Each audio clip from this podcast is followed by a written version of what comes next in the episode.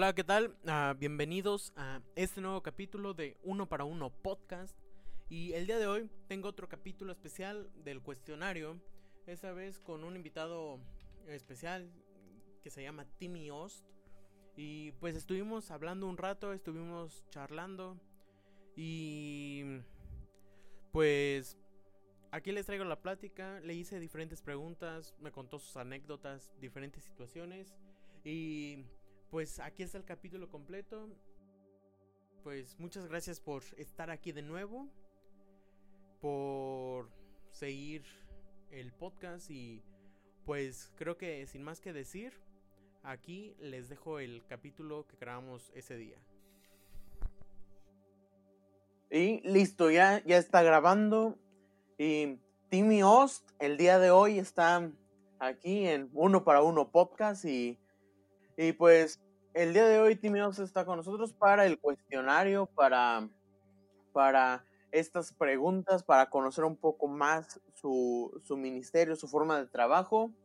Y Timmy, no sé si gustas presentarte para los que aún no te conocen, para que conozcan un poco más sobre ti. ¿Qué onda amigos? ¿Cómo están? la verdad es que estoy muy, muy contento de acompañarles esta mañana aquí con, con Ángel. la vamos a pasar muy, muy, muy bien. Y bueno, ya me puse nervioso por esto del cuestionario. Me, me acordé de, de, cuando estabas en la escuela y pasaban el chismógrafo, ¿no? Con las 10.000 preguntas que tenías que contestar. Entonces, no, pero no, no la vamos a pasar súper, así que uh, qué, qué, qué padre estar aquí con ustedes. Bueno, me voy con la primera pregunta. No sé si quieras contarnos tus tres experiencias más peculiares que has tenido a lo largo de tu ministerio, así que digas, ¿qué onda? O sea, en verdad estoy pasando por eso, en verdad me está pasando esta cosa a mí en este momento, no puedo creer que esto me esté pasando. Híjole, está, está difícil pensar en, en solo tres. Lo que sí te puedo decir es que servir a Dios ha sido la mejor aventura a la cual eh, me he metido. Ha sido, ha sido increíble y hay un montón de situaciones. Una fue, un día se me ocurrió ah, con mi banda armar una gira que se llamaba En tu sala. Entonces, básicamente íbamos a viajar dos meses haciendo conciertos, conciertos completos en las casas de diferentes personas. Pero imagínate, 60 ciudades con una banda completa haciendo conciertos en casas, sonaba increíble, ¿no? Pero ya cuando íbamos en... y aparte era un día, una ciudad por día, entonces, pero en una de esas estábamos así de en la casa de alguien y de repente volteo, la casa llena, una locura total y sí me puse a pensar, ¿qué, nos estamos metiendo, no? Qué increíble, pero, pero fue, fue espectacular, fue espectacular. Eh, eh, en esa, esa gira la hicimos tres años seguiditos y no, hombre, hay de historias de, de, lo que Dios hizo en nosotros y en, en la vida que con la vida de las personas que compartimos esos momentos que fue, fue increíble realmente. Wow, o sea, de llegar a un punto de, va, ok, como una banda más tradicional, vamos a hacer un concierto tal vez en, en una iglesia o en un lugar público, de llegar a, hacer conciertos en las casas de las personas y llegar a ese punto donde llegas y está lleno y te sacas de, de, de onda, así como de, wow, no esperábamos tal vez esto, ¿no? Sí, una locura total, padrísimo. La verdad es que sí nos fuimos sorprendidos muchísimas veces. Ahorita que, que con, con, la actual situación todo el mundo está haciendo la iglesia en su casa y conciertos en su casa. No, nosotros ya lo habíamos inventado hace seis años. Ya fueron innovadores ustedes antes. Wow, o sea, sí está padrísimo eso. Y otra experiencia, pero esta vez no sé si una que digas como que Dios en verdad está haciendo esto en mi vida donde, uh, porque, por ejemplo, he escuchado a personas que luego dicen, no, yo estaba caminando en la calle y de repente una señora se me acerca y me dice, tú estás haciendo esto, o cosas así súper reveladoras por parte de Dios, algo que te haya pasado por el estilo. Pues fíjate que hace muchos años estaba en un campamento y eh, estando en el campamento fue de esas veces en las cuales yo estaba platicando con Dios y eh, ya se había acabado la fogata y, ya estábamos, realmente ya estaban la mayoría de los muchachos listos para dormir. Pero yo, yo estaba inquieto porque yo quería esos momentos en la vida donde dices, Dios tiene algo más para mí. Entonces, ah, de ahí de donde estaba la, la, fogata, me subí un poquito en el, en el bosque y me senté, me senté a orar, ¿no? Me senté a platicar con, con Jesús y me acuerdo que le dije, ¿sabes qué? Yo, yo estoy dispuesto a darte todo. Lo único que necesito es saber que, que estás conmigo. imagínate, son, las, son las dos de la mañana, ¿no? Y, y, y yo haciendo esta oración y de repente yo solo en el bosque siento como alguien camina despacio por atrás de mí, de un lado al otro.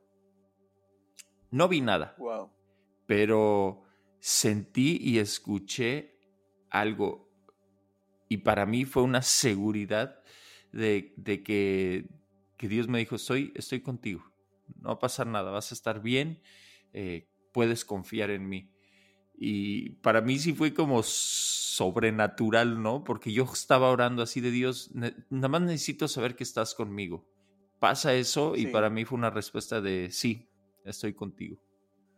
Una respuesta muy, muy especial por parte de Dios, al final de cuentas.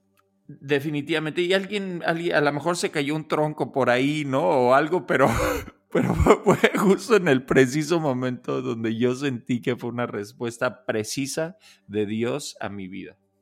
Sí, algo, algo pasó en ese momento. Algo, Correcto. No, no de todos los días. Ok, y yéndonos a otra, a otro extremo tal vez de, de, tus experiencias, una experiencia súper comiquísima que te haya pasado que, o sea, que si tú tuvieras un stand-up en un lugar cristiano, podrías decir, esto lo puedo contar y la gente neta se va a sacar de onda, porque yo en mi tiempo me super reí, me super sentí incómodo o algo por el estilo.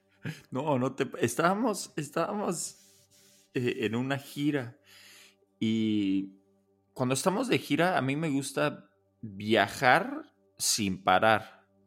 Entonces, los de la banda ya saben, ¿no? Entonces, cuando nos paramos, todo el mundo corre al baño, hace lo que tiene que hacer y, y le seguimos seis, siete horas. Entonces, íbamos un poquito tarde a la ciudad donde teníamos que llegar y les dije, ahora sí, no vamos a parar para nada. Aparte, la camioneta que, usábamos tenía, tenía capacidad para muchísimo combustible, entonces podíamos manejar 6, 7 horas sin problema. Entonces, ya. siento que ahí ha de ser interesante porque ah, a mí me ha tocado la experiencia de viajar igual largas distancias, por ejemplo, en varios campamentos de jóvenes, pero no, no sé, sí, sí me imagino la situación porque es horrible, bueno, en lo personal es horrible viajar de corridito tanto tiempo porque hasta empiezas a estresarte en una sola posición, no sé, y me imagino como la posición, ¿no? De, tu banda, tal vez. Claro, aparte, eh, en los camiones hay baños, entonces en la camioneta no hay baños, entonces o te aguantas o eh, algunos desarrollaron una habilidad de, usar las botellas, ¿no? Para hacer el baño, pero bueno, eso. Entonces, íbamos súper tarde y les digo, ¿saben qué? Llegando vamos a montar, a, íbamos a Hermosillo. Entonces llegamos y hacía un calor, pero así espantoso. Entonces ya llegamos, tocamos, bla, bla, bla. Y de repente el bajista sale corriendo, abre la camioneta, tenía muchísima sed abre un refresco que pensaba que era de él y se lo empieza a tomar. Oh, no. Y de repente se da cuenta que sabe medio extraño. no te pases. Otro de los muchachos lo había usado. Ya no se aguantaba las ganas de hacer del baño y había hecho en esa botella. No, no, no. Fue horrible. Fue horrible, fue horrible. Dios mío, o sea, wow, eso sí.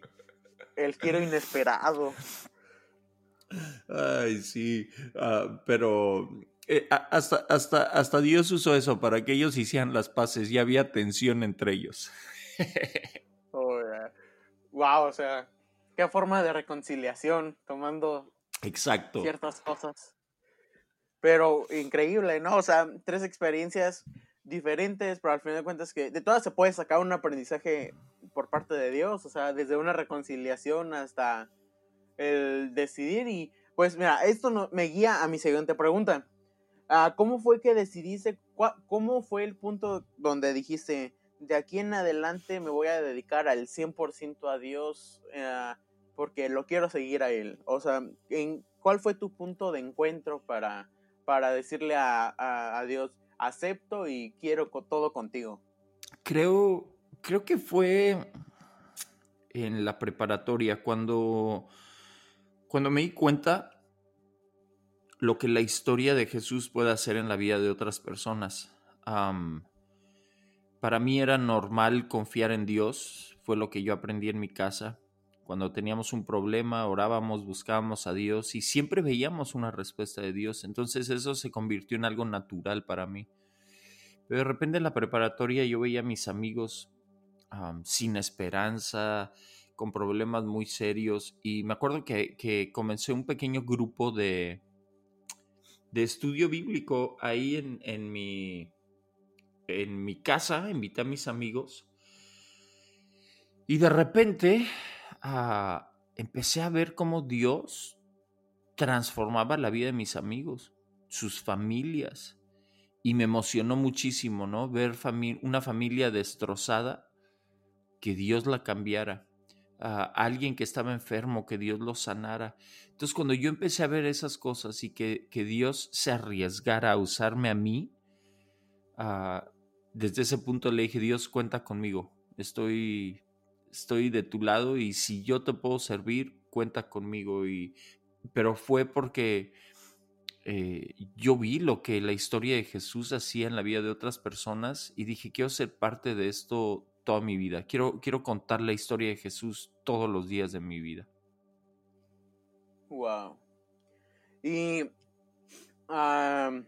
si tuvieras a Dios enfrente, y él te dijera, ¿qué quieres que cambie de, tu pasado, de tu vida? Ah, ¿Tú qué, qué punto de tu vida, qué, qué momento, qué situación tú cambiarías diciéndole, Dios, ¿podemos cambiar esto? ¿Tú, tú qué te gustaría cambiar? Mm, tal vez... Ah, tal vez me casaría antes yo me casé a los 31 años. Tal vez me casaría unos 5 años antes. Muy, muy, muy padre, ¿no? Eso. O, sea, porque, por ejemplo, aquí donde, eh, donde normalmente estoy, aquí en Querétaro, el, el consejo, bueno, no consejo, sino lo que dicen más seguido, lo que he escuchado más seguido es, no, pues me hubiera casado después, ¿no? Me hubiera casado a, los 30, después de los 30. Y, tú dices, no, me hubiera casado antes, o sea, una experiencia diferente, supongo. Lo que pasa es que cuando te casas con, con alguien que hace mejor tu vida y, saca la mejor versión de ti, dices, híjole, he estado desperdiciando años, ¿no? Aparte el matrimonio es una idea increíble de Dios. Creo que el matrimonio es un lugar seguro, sí es un lugar desafiante, pero es una idea de Dios, entonces es, es un lugar seguro donde estar y enfrentar las, las, tormentas de la vida. Mucha gente piensa, no, pues voy a, quiero tener todo para después casarme pero yo he descubierto que es mejor construir con, con, con la persona con la que te casas eh, desde cero, ¿no? Entonces ah, ha sido increíble para mí. Wow. ¿Y ah, eres líder? Eso está claro. O sea, yo soy consciente que has tenido liderazgo en muchos, ah, ante muchas personas, diferentes personas. ¿Y tú qué consejo le darías a, a un líder que está empezando a, a, desarrollar eso que Dios le ha dado? O sea, e, está empezando a caminar poco a poco en su liderazgo. ¿Qué consejo le darías para mejorar el liderazgo al final de cuentas? Muchas veces perseguimos el liderazgo por posición queremos ser reconocidos por nuestras habilidades de dirigir, pero alguien que está empezando, yo le diría, eh, el mejor motor para el liderazgo es el amor.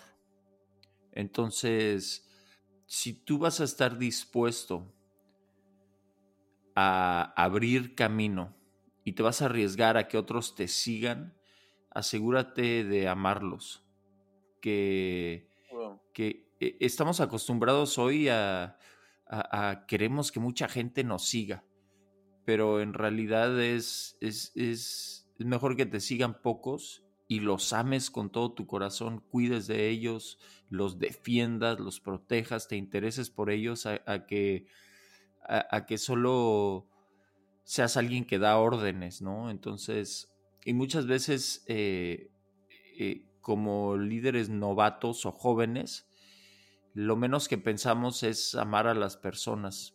Entonces yo diría, si quieres ser un buen líder, eh, aprende, aprende a amar a, las personas por individuos. No por lo que puedes obtener por ellos, de ellos, perdón, sino por lo que ellos son. Wow. Ah, y referente a eso, ¿no? Uh, ¿Cuál es tu proceso? Porque eres creador, eh, tienes con tu banda canciones propias, que es un mérito muy grande. Ya el decir, esa canción es mía, ¿no? Bueno, la hicimos en colaboración, estuve yo cuando se grabó, escuchas esa guitarra, yo la grabé, ese sentimiento de que, de que estás creando algo, también tienes un libro, ah, pero ¿cómo ha sido tu proceso de inspiración? ¿Tú cómo te inspiras para crear algo?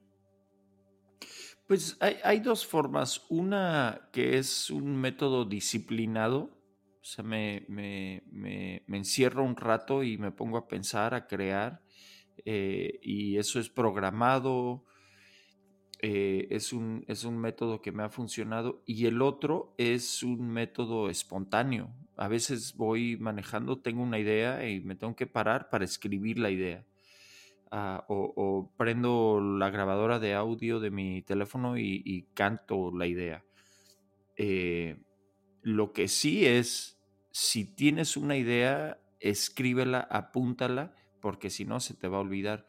Entonces, para mí han sido esas dos cosas. Y ya cuando tengo ideas, ya programo tiempo con algún productor, algún amigo músico y trabajamos esas, esas ideas, pero es una combinación de hacer tiempo para hacerlo y ah, aprovechar de los momentos de inspiración. Wow. Y sobre ese tema, ¿no? De inspiración, de creatividad o de que, ah, o de que algo te haya tocado, ¿algún versículo tu versículo, no sé, ah, no sé si has visto un poco eso, pero aquí donde luego tengo amigos, me dicen, oye, yo tengo este versículo que dicen, es mi versículo. Como parejas luego que tienen su canción de, esta canción la teníamos cuando tuvimos nuestro primer, nuestro primer baile. Hay personas que dicen, este es mi versículo, este, con, este Dios me habló directamente. Desde que hicieron la Biblia, se lo escribieron para mí. ¿Cuál sería el versículo ¿Cuál sería su versículo especial de Timmy Ost?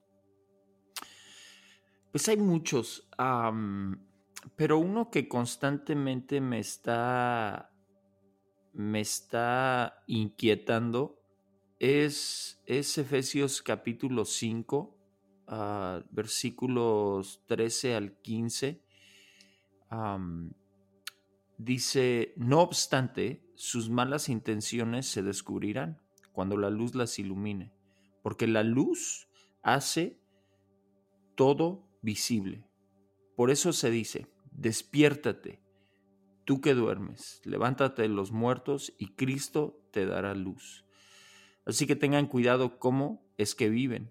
No vivan como necios, sino como sabios, sacando el mayor provecho de cada oportunidad en estos días malos.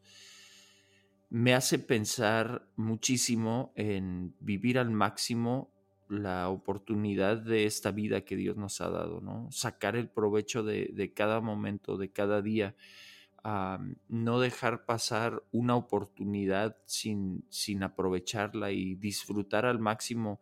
Yo sé que suena chistoso, pero disfrutar los momentos difíciles, disfrutar los momentos buenos, aprovechando al máximo esta, esta vida que, que, Dios nos ha dado, ¿no? Y creo, creo que a mí me ha desafiado mucho este versículo en el sentido de solo tenemos una vida, solo tenemos una oportunidad para, para vivir eh, al máximo el plan que Dios nos ha dado, así que hay que aprovecharlo.